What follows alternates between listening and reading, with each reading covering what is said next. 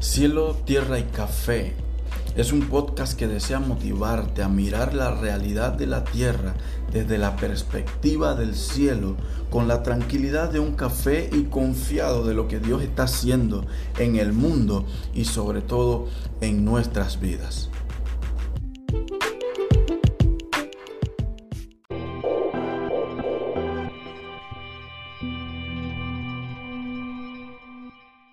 Saludos y bendiciones. Bienvenidos a este nuevo episodio de Cielo, Tierra y Café.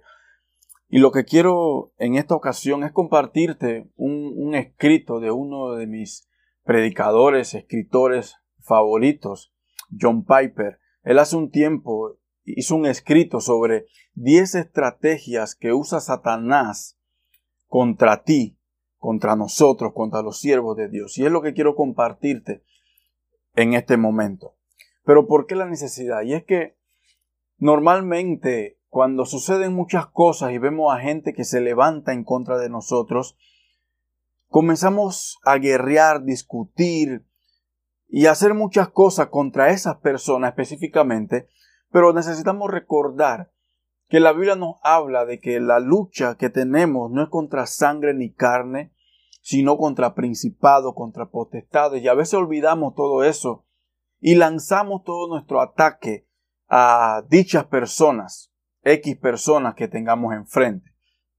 Por eso Pablo le escribe a la, iglesia de Corinto en su segunda carta un texto muy específico que es lo que quiero eh, tocar en esta, en esta ocasión. Él escribe, dice que para que Satanás no tome ventaja sobre nosotros, pues no ignoramos sus planes. Una de las cosas que nos va a ayudar a nosotros a poder continuar con nuestra vida, quizá no el 100% tranquila, sin problemas, sin persecuciones, pero que nos va a vivir, nos va a ayudar, perdón, a vivir un poco más esperanzados, confiados, con esa fe plena en la obra de Dios en nuestra vida, es no solamente leer su palabra, no solamente tener ese tiempo de adoración, de, de, oración ante Dios, sino que también es conocer las maquinaciones de Satanás a nuestra vida, conocer a nuestro adversario.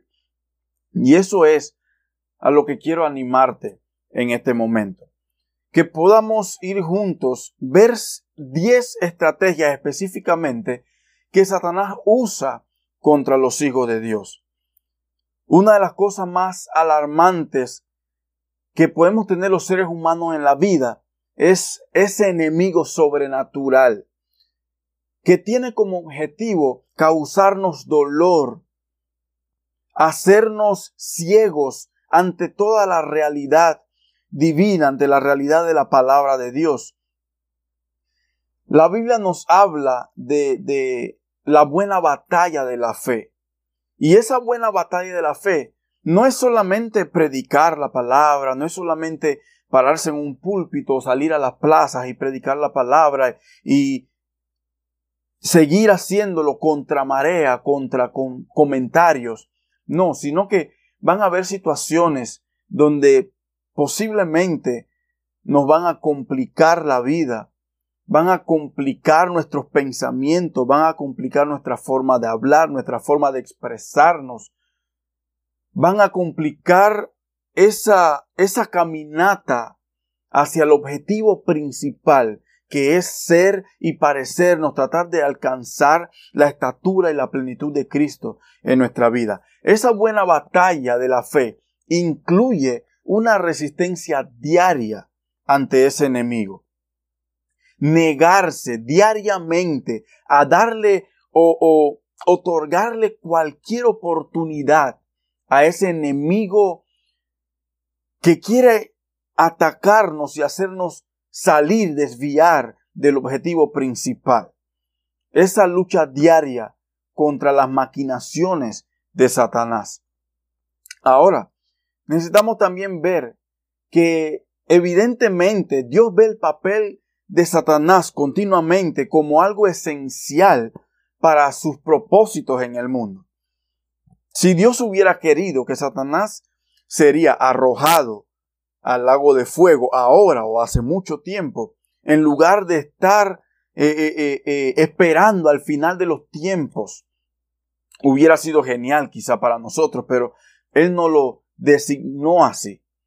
La Biblia dice en Apocalipsis que, y el diablo que los engañaba fue arrojado al lago de fuego y azufre. Y por eso de entrada necesito decirte o recordarte que a pesar de todas las limitaciones, a pesar de todas las cosas contrarias que tengas en tu vida o sobre tu vida, sobre tu matrimonio, sobre tus hijos, sobre tu trabajo, sobre tus finanzas, sobre tu ministerio, en algún momento que Dios ya determinó que fuera, Satanás va a ser arrojado al lago de fuego y azufre. Y dice que ahí será atormentado para siempre, por los siglos de los siglos. Ahora, Dios tiene la intención de que parte de nuestra preparación para el cielo sea una vida de guerra contra el infierno. Quizás esto no es algo que muchos queramos escuchar o no estamos acostumbrados a escuchar, pero es algo real. Nosotros en la vida cristiana no vamos a tener una vida eh, tranquilo, tomándonos un buen refresco acostado frente a la playa, no. Vamos a disfrutar de esos momentos, pero también vamos a, a tener momentos de guerra contra el mismo infierno. Y por eso la Biblia lo llama la buena milicia o la buena batalla de la fe. Es buena no porque nos pueden matar, que podría ocurrir en, en, cierto, en cierta ocasión, sino que porque esas luchas nos pueden o nos van más bien a refinar, van a refinar el oro de nuestra fe, ya sea por vida o por muerte. Y eso es lo que nos alegra a nosotros, nos llena de esperanza, que por más que estemos llorando, sufriendo con los acontecimientos del hoy, sean cual sean, no solamente la pandemia, el COVID, no, hay muchas otras cosas, la homosexualidad, eh, eh, el aborto, eh, el ataque directo hacia alguna familia, el ataque directo hacia la iglesia, todas esas cosas algún momento van a cesar. Pero nuestra fe, nuestra confianza está en que a pesar de que estemos viviendo eso ahora, todas esas cosas lo que están haciendo es refinando, reforzando nuestra fe en el Todopoderoso. Dios es el que, el, el que reina, el que, él es, es, el general de la guerra. Él nos ha dado esa, ese intercomunicador, ese radio portátil para poder comunicarnos con Él y es por medio de la oración. Y eso es algo que no puede faltar y por eso Él nos dice una vez más en su palabra que oremos en todo tiempo. Ahora, cuando para poder ir directo a, las 10 estrategias que usa Satanás contra, contra tu vida, contra nosotros, necesitamos nuevamente entender que no podemos, a pesar de todo lo religioso, lo espiritual que queramos ser, no podemos ah, echar de un lado las maquinaciones de Satanás. Necesitamos hacer constantemente, tener en mente un repaso sobre las maquinaciones de Satanás. ¿Para qué? Como dice Pablo a los Corintios, para que Satanás no tome ventaja sobre nosotros. Ahora, la primera maquinación o la primera estrategia que usa Satanás es su mentira. Recordemos que Satanás es el padre de la mentira. Entonces lo que él está haciendo contra los creyentes, contra la persona fiel a Dios, es usar su propia naturaleza, su esencia mentirosa, para hablar mentira contra los hijos de Dios. La primera vez que Satanás aparece en la Biblia y pueden buscarlo en Génesis capítulo 3, lo primero que él dice, sus primeras palabras fueron mentiras.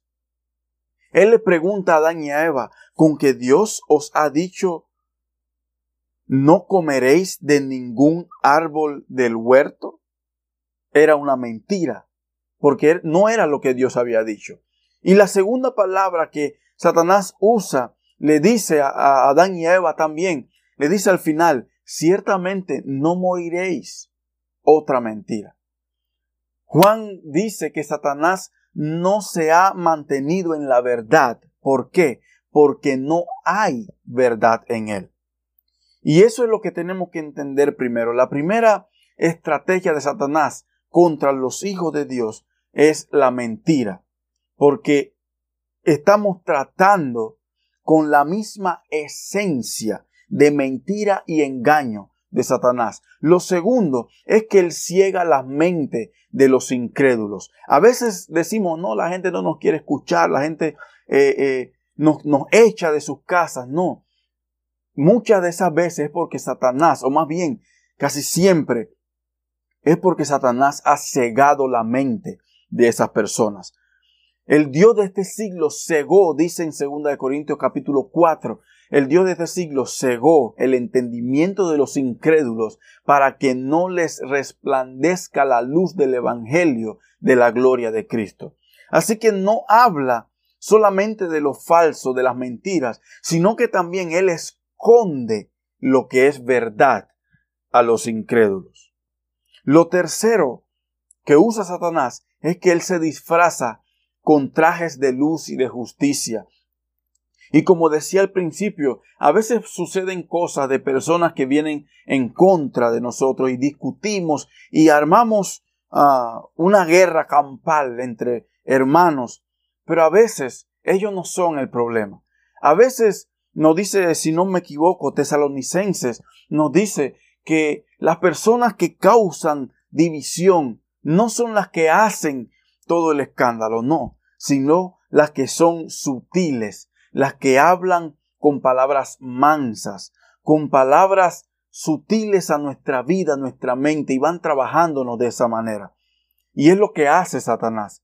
Pablo dice en 2 Corintios, pues aún Satanás se disfraza como ángel de luz, por tanto, no es de sorprender que sus servidores también se disfracen como siervo de justicia. En otras palabras, Satanás tiene sirvientes que profesan la verdad, una verdad suficiente para unirse, formar parte de la iglesia y desde el interior enseñar lo que se llama una y otra vez en las escrituras doctrinas de demonios. Jesús dice que son como lobos con piel de oveja y es de eso que tenemos que cuidarnos. Lo cuarto que usa Satanás son señales y maravillas, milagros, podríamos decirlo. Y es aquí donde quizá causa un choque de pensamientos, porque hay un dicho ah, personal que, que me gusta decir, y es que todo lo bueno que recibimos, o más bien, para que se entienda un poco mejor, todo lo que viene de Dios a nuestra vida es bueno pero no todo lo bueno que recibimos viene de parte de Dios.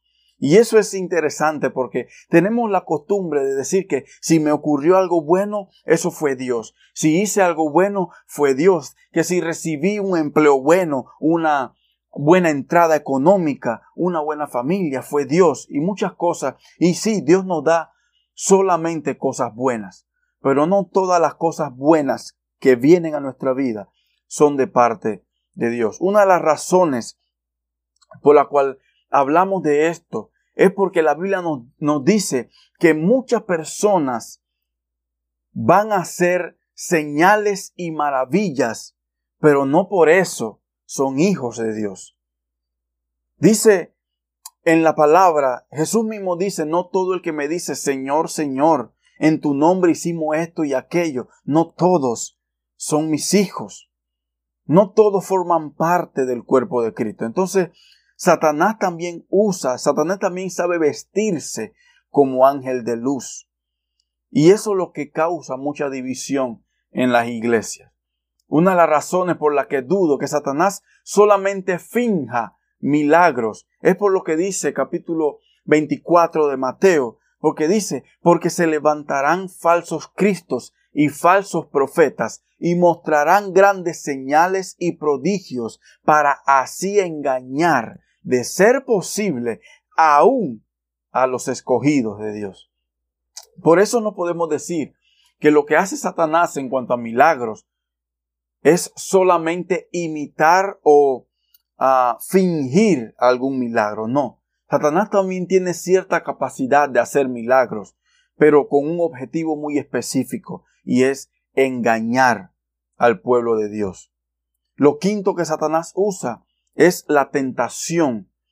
Lleva a la gente a pecar, incita a la gente a pecar, porque lógicamente cada quien toma la decisión de pecar, pero la tentación viene directamente de Satanás. Y es lo que hizo con Jesús en el desierto. Y créanme que si lo hizo con Jesús, si fue capaz de hacerlo con Jesús, ¿por qué no lo haría con nosotros? Jesús, conocemos ese, ese relato. Jesús va al desierto y Satanás se le aparece. Y lo que Satanás estaba buscando de Jesús era que él abandonara el camino de sufrimiento y obediencia, quizá dándole otra opción que pareciera buena, pero no era lo que él venía a hacer a la tierra. Entonces Jesús supo que contestarle en ese momento. Y es lo que hizo también con Judas en las últimas horas de la vida de Jesús. Pablo advierte en contra de, de esto a todos los creyentes cuando le dice en segunda de Corintios, pero temo que así como la serpiente con su astucia engañó a Eva, vuestras mentes sean desviadas de la sencillez y pureza de la devoción a Cristo. Debemos cuidarnos también de eso, porque Satanás tienta día a día, momento a momento, a todas las personas. Lo sexto que usa Satanás, la sexta estrategia que usa Satanás es arrancar la palabra de Dios del corazón de la gente, pero también ahoga la fe. Jesús lo contó eh, y se puede ejemplificar en la parábola del sembrador. Pablo lo expresa en su preocupación por la fe de los tesalonicenses, cuando dice, por eso también yo, cuando ya no pude soportar más, envié para informarme de vuestra fe, por temor a que el tentador os hubiera tentado y que nuestro trabajo resultara en vano. Pablo tenía una seria preocupación de que Satanás hubiera arrancado del corazón de los creyentes la palabra de Dios y se hubieran desviado de la fe. Y eso es algo que constantemente tenemos que tener mucho cuidado. Y por eso en todas estas 10 estrategias necesitamos tener algo siempre presente y es el discernimiento espiritual que Dios nos da por medio de su Espíritu Santo. Lo séptimo que usa Satanás es también causar enfermedades y dolencias. Sí, Satanás causa enfermedades y dolencias en las personas. Y lo vemos con un ejemplo cuando Jesús sana a una mujer que dice que estaba encorvada y no podía enderezarse por mucho tiempo. Y Jesús fue criticado por eso. Jesús se le vino todos los religiosos, los religiosos encima. Todos esos religiosos comenzaron a atacarlo porque lo había hecho en un sábado, un día santo, un día donde no se podía hacer nada de eso. Y Jesús le contesta, y esta, que es hija de Abraham, a la que Satanás ha tenido atada durante 18 largos años, no debía ser liberada de esta ligadura en día de reposo? Jesús se dio cuenta, Jesús sabía que Satanás era el que había causado esa enfermedad. Y pueden haber otros ejemplos en las escrituras, pero necesitamos también entender que no podemos caer en el error de decir que toda enfermedad es obra de Satanás. No. Aun cuando podamos decir que es un aguijón en nuestra carne, es el diseño de Dios para nuestra santificación. También puede ser un mensajero de Satanás. Sin embargo, hay otros casos en los que la enfermedad es exclusivamente atribuida al diseño de Dios sin hacer referencia a Satanás. Cuando Juan escribe en su evangelio, dice que Jesús pronunciaba diciendo, no es que él pecó, ni que sus padres pecaron, sino para que la obra de Dios se manifieste en él. Jesús no vio la necesidad de mencionar a Satanás como culpable de los diseños misericordiosos de él. Lo octavo que usa Satanás es el asesinato. Jesús dijo a los que estaban planeando matarlo en un tiempo, sois de vuestro padre el diablo y queréis hacer los deseos de vuestro padre. Él fue homicida desde el principio y no se ha mantenido en la verdad. Juan menciona, dice, no como Caín, que era del maligno y mató a su hermano. Jesús le dijo a la iglesia sin mancha, una iglesia de ejemplo, como la iglesia de Esmirna en Apocalipsis, he aquí, el diablo echará a alguno de vosotros en la cárcel y les exhorta diciendo, sé fiel hasta la muerte y yo te daré la corona de la vida.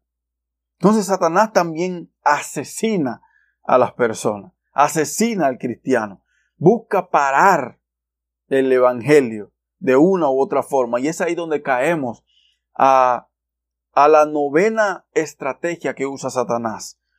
Él lucha en contra de los planes misioneros. Pablo se expresa a los tesalonicenses en su carta cuando les dice, estábamos ansiosos, muy ansiosos, con profundo deseo de ver vuestro rostro.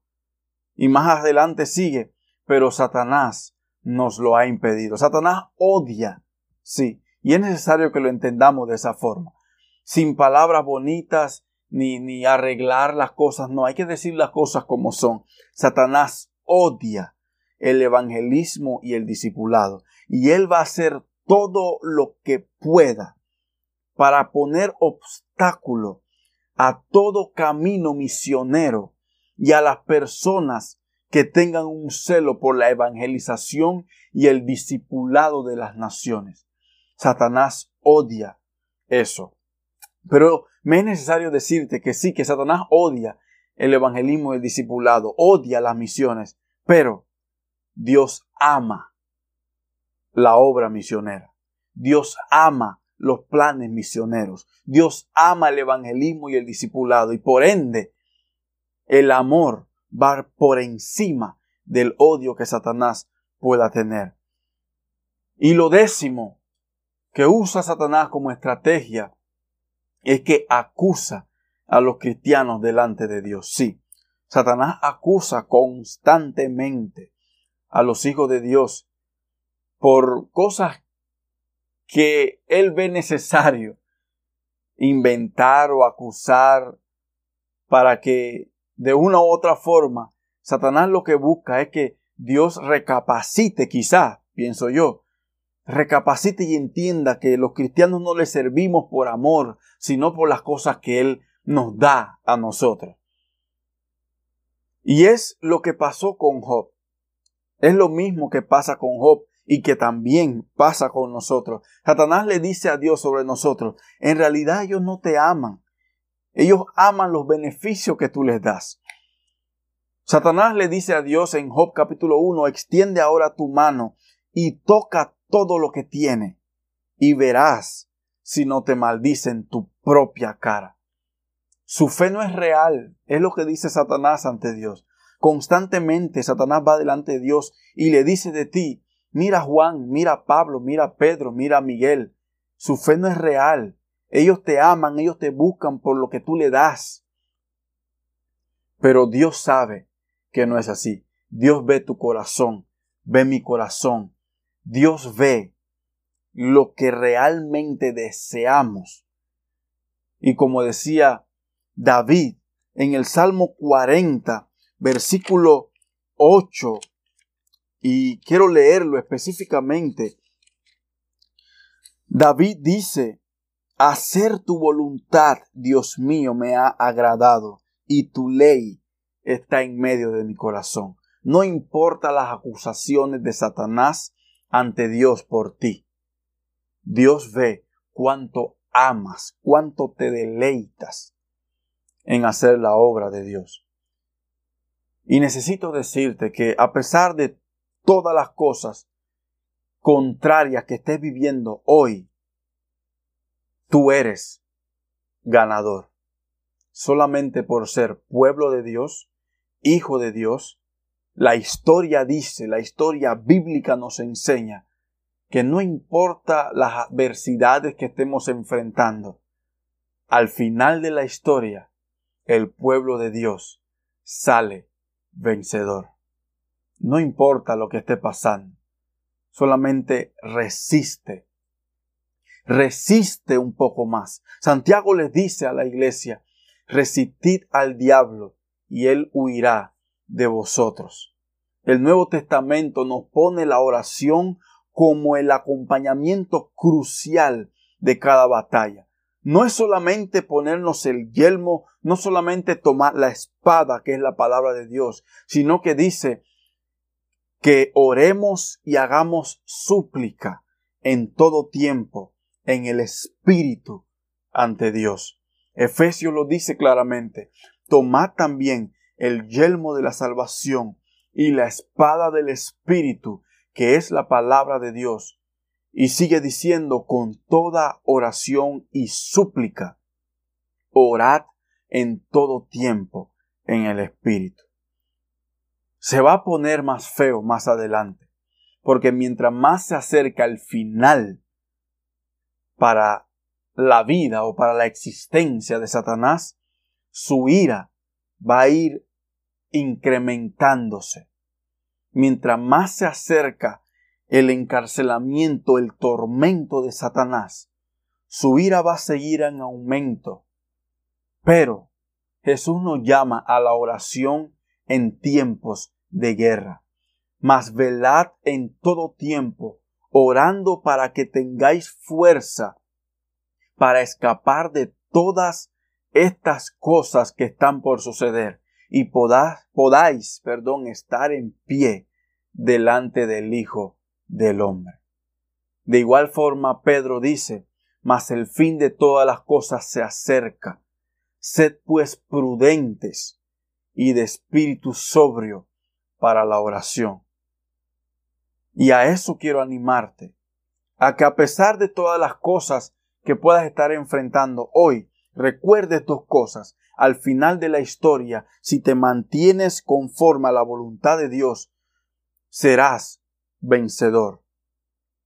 Al final de la historia, el pueblo de Dios es el ganador de la batalla. Y segundo, si en algún momento has pecado, o si ahora has cometido algún pecado, abogado tienes. Eh, Juan lo dice de esta manera, hijitos míos, estas cosas os escribo para que no pequéis, que es el deseo de Dios, que no pequemos. Pero si alguno de nosotros hubiera pecado, dice el texto que te llena de esperanza al igual que a mí, abogado tenemos para con el Padre. ¿A quién? ¿A quién más? Que a Jesucristo el justo y Él es la propiciación por nuestros pecados, y no solamente por los nuestros, que es lo interesante y lo, lo, lo, grande de Dios, no solamente por los nuestros, sino también por los de todo el mundo. Recuerda, al final de la historia, eres vencedor, sales victorioso, solo resiste un poco más, que ya el final de todo, como dice Pedro, se acerca. Solamente levanta el yelmo, levanta la espada y dobla tus rodillas en oración constante ante Dios. Que el Señor te bendiga.